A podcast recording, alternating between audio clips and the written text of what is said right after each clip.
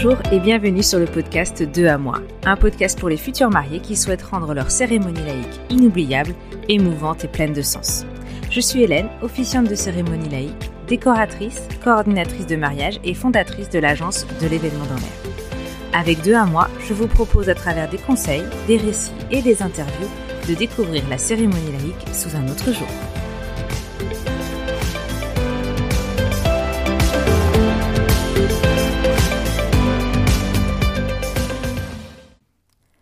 Bonjour et bienvenue dans l'épisode 1 du podcast 2 à moi.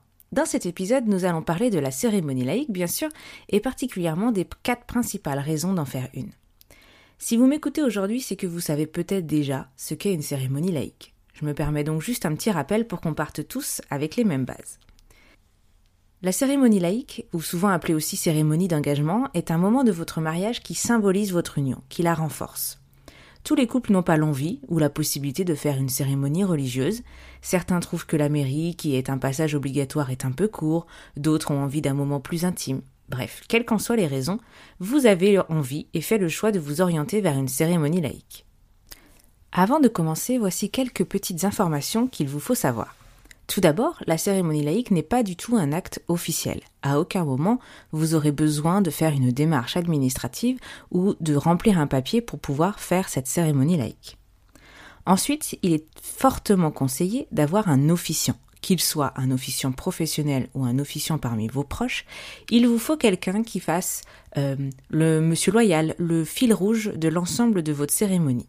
Ça ne veut pas dire qu'il va parler en continu, mais qu'au moins il y a quelqu'un qui peut euh, expliquer les rituels, présenter vos intervenants, parler un petit peu de vous, etc., etc.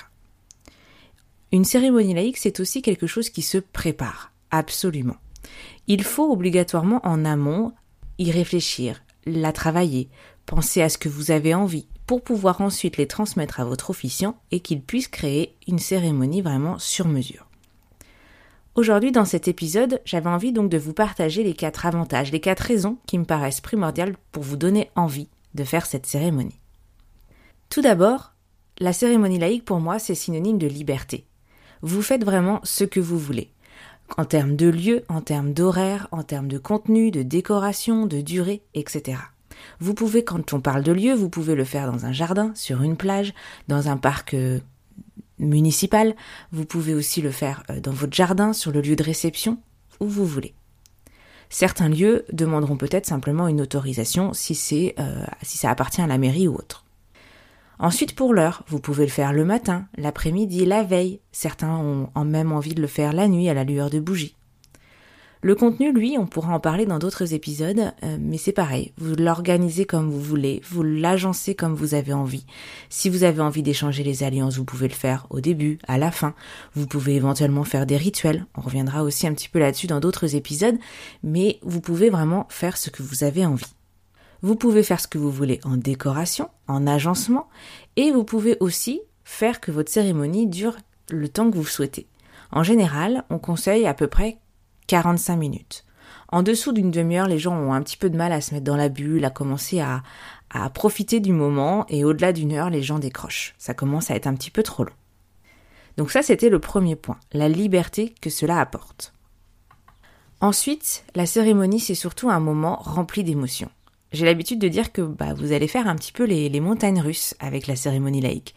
Vous allez passer du rire aux larmes, vous allez passer euh, de la nostalgie au bonheur d'être euh, tous ensemble ce jour-là. Si vous écoutez les autres épisodes et surtout ceux avec les interviews, vous remarquerez que les émotions, c'est quand même quelque chose qui revient très souvent et les mariés gardent ce souvenir euh, d'avoir vécu énormément de choses pendant leur cérémonie. C'est un moment très intime, unique, et ce qui vous permet vraiment de vivre les choses pleinement. Le point numéro 3 le, que je peux vous mettre en avant, c'est la personnalisation. En effet, une cérémonie laïque. C'est l'avantage, comme je disais, de faire ce que vous voulez et donc de la faire vraiment à votre image.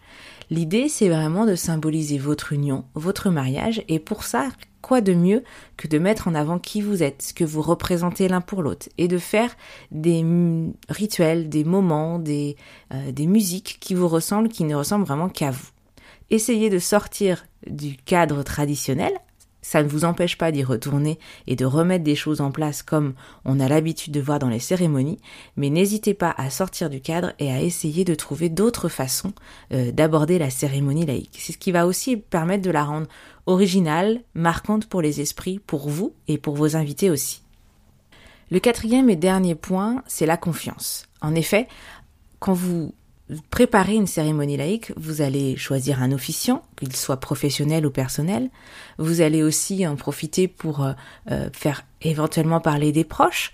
Et tout ça, c'est une, une préparation dans la confiance. C'est-à-dire que la confiance que vous allez mettre dans votre officiant pour qu'il raconte votre, pardon, pour qu'il raconte votre histoire, la confiance que vous allez lui accorder aussi dans la préparation pour vous confier, pour raconter qui vous êtes, pour euh, expliquer votre personnalité.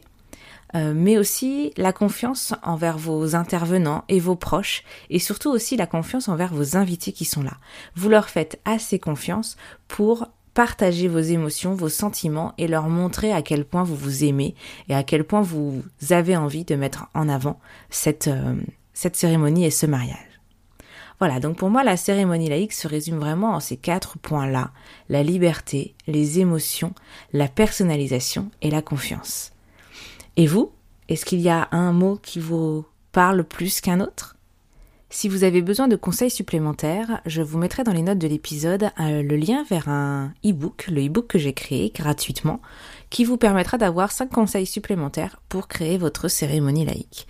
On reparlera un petit peu de ces quatre raisons de faire une cérémonie, mais je vous donne quelques petites pistes supplémentaires et des surprises. N'hésitez pas à vous inscrire et à ajouter des commentaires sous ce podcast si vous avez des questions supplémentaires. À très vite pour le prochain épisode.